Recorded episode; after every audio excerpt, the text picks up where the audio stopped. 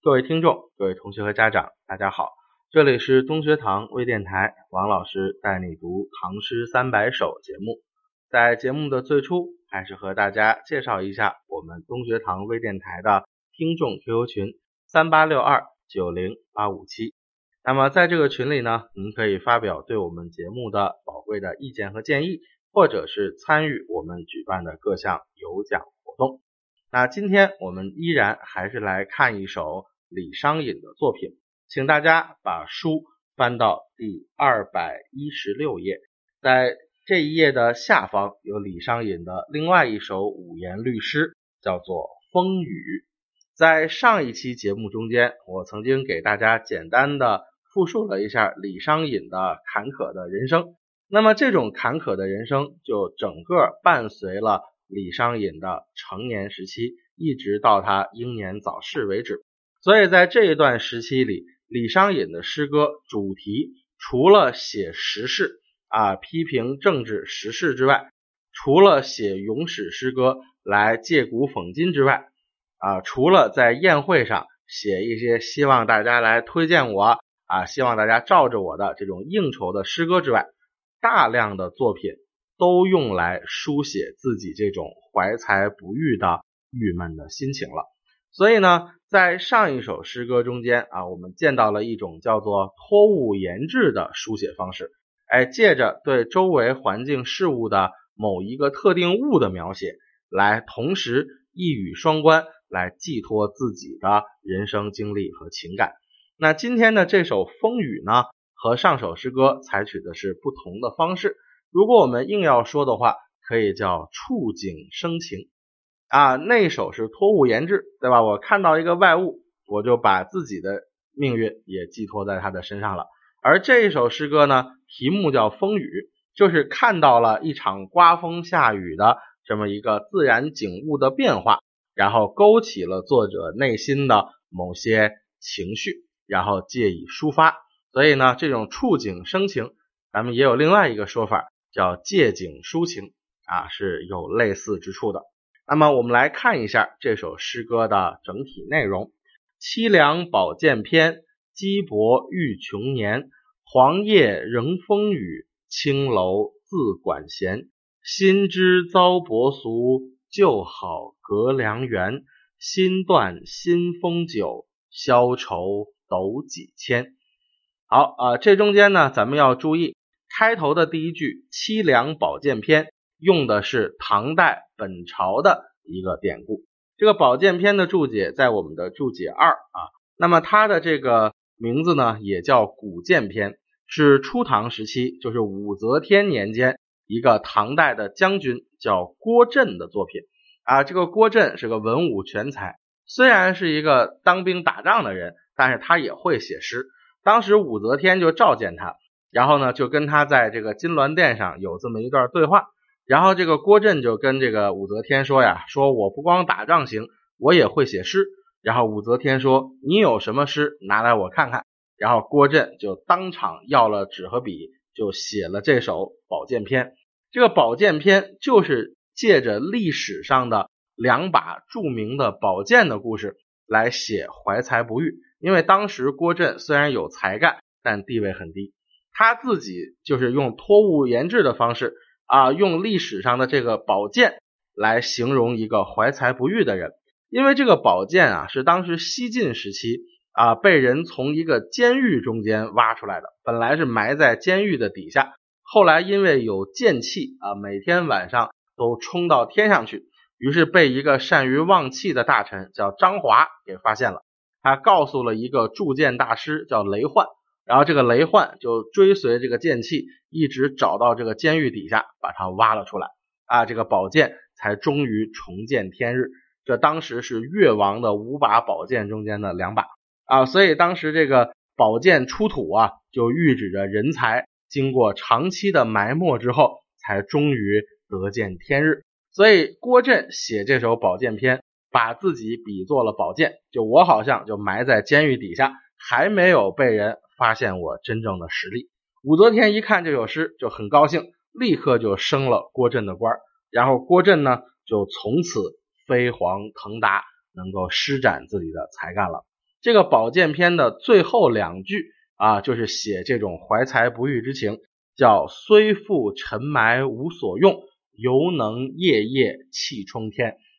啊，这首诗整体的这个七言古风啊，写的也是非常的有气势，所以大家有兴趣的可以去找来看一看啊，百度一下就有了。虽然说不是唐诗三百首的篇目，但是咱们作为对李商隐这首诗歌的一个理解的前提，我们可以去参照着读一读。那郭震当时也是这个怀才不遇，要不然怎么会写到尘埋无所用啊，夜夜气冲天啊这样的句子？那李商隐看了这个故事，肯定有一种。同病相怜的感慨，而且同时又很羡慕，说你也怀才不遇，我也怀才不遇，你呢，你就得到了皇帝的赏识，有了飞黄腾达的机会了，我呢，我还是这么凄凉悲伤。所以他的这个凄凉宝剑篇，宝剑篇是一个代称，就是指代着自己曾经写过的那些怀才不遇的诗歌，就是我的那些宝剑篇。然后呢，怎么样呢？羁泊欲穷年，依然是在羁旅漂泊之中。一年又一年，所以你看这个时候啊，他开头就给我们奠定了一个怀才不遇、四处漂泊的这么一个飘零沦落的形象。然后三四两句是整首诗的核心，我们直接把它框出来，叫“黄叶仍风雨，青楼自管闲”。黄叶啊，已经枯黄的叶子，这生命力已经所剩无几了，对吧？所以这个时候，黄叶本身就已经很凄凉了。不光是黄叶，还周围还有风雨的摧残。那风雨中的黄叶，是不是眼看着就要掉地上，就要死掉了呀？哎，这个时候中间还加了一个“仍”字，黄叶仍然在风雨之中，意思就是原来在风雨之中，现在还在风雨之中，未来可见的状况下呢，还是在风雨之中。哎，但是这风雨中的黄叶，有没有人来爱惜呢？当然是没有的。下一句叫“青楼自管闲”，青楼指的是装饰非常华丽的楼阁啊，所以指的是富人家的达官贵人家的这个高楼这个住处啊。这个青楼可并不是指的这个某些风化场所的地方啊，大家一定要注意。在这儿，青楼装饰成青色的楼，意思就是指雕梁画栋、非常精美的楼房。青楼自管闲啊，这个有钱人在自己家的高楼上。还在奏乐作乐，而且中间还加了个“自”字，他们怎么样？自顾自的在奏乐，在欢宴啊，根本就不会去管我。所以你看这三四两句“黄叶风雨，青楼管弦”，已经形成了一种对照，中间加上这个“仍”，加上这个“字”，一下子把这个语气就推到了非常微妙的极点。这就是李商隐写诗的一个特色。叫善于使用虚词，这个“仍”字，这个“字”字啊，这两句是名句，非常非常的传神，写出了这种不被人所怜惜啊，然后在风雨中挣扎的状态。而达官贵人们呢，对他是一种不屑一顾的这么一种自玩自乐的这么一种状态啊。所以你看这两句这是这个诗的核心。然后心知遭薄俗。旧好隔良缘啊，这两句的意思是，我的新的朋友和我的旧的朋友怎么样呢？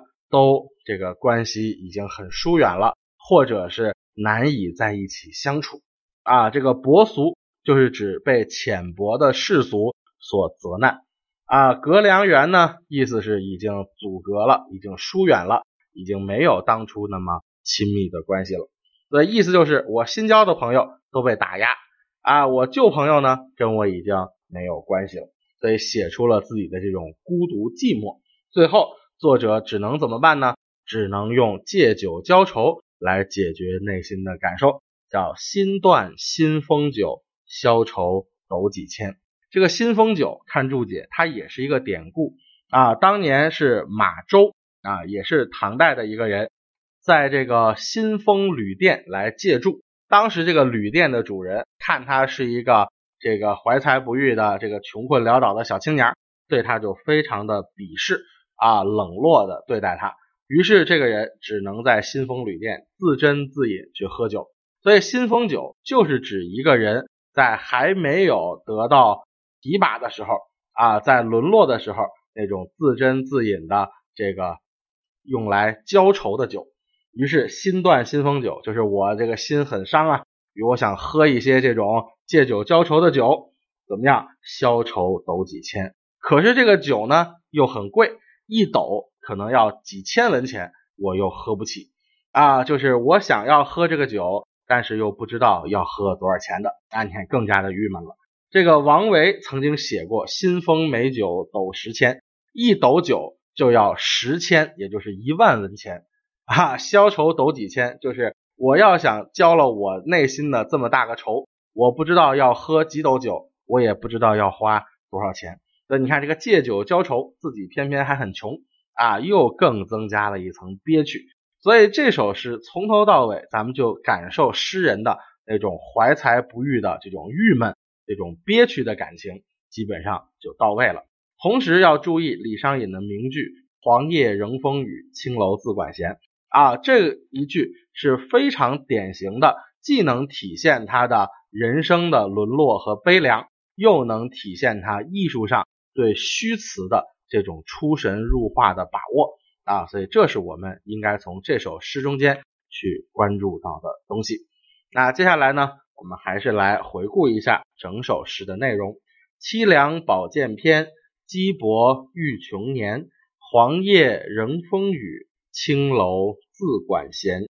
心知遭薄俗，旧好隔良缘。心断新风酒，消愁。斗几千，好，节目的最后呢，还是希望大家能踊跃的加入我们东学堂微电台的听众 QQ 群三八六二九零八五七，来留下您的意见和感想。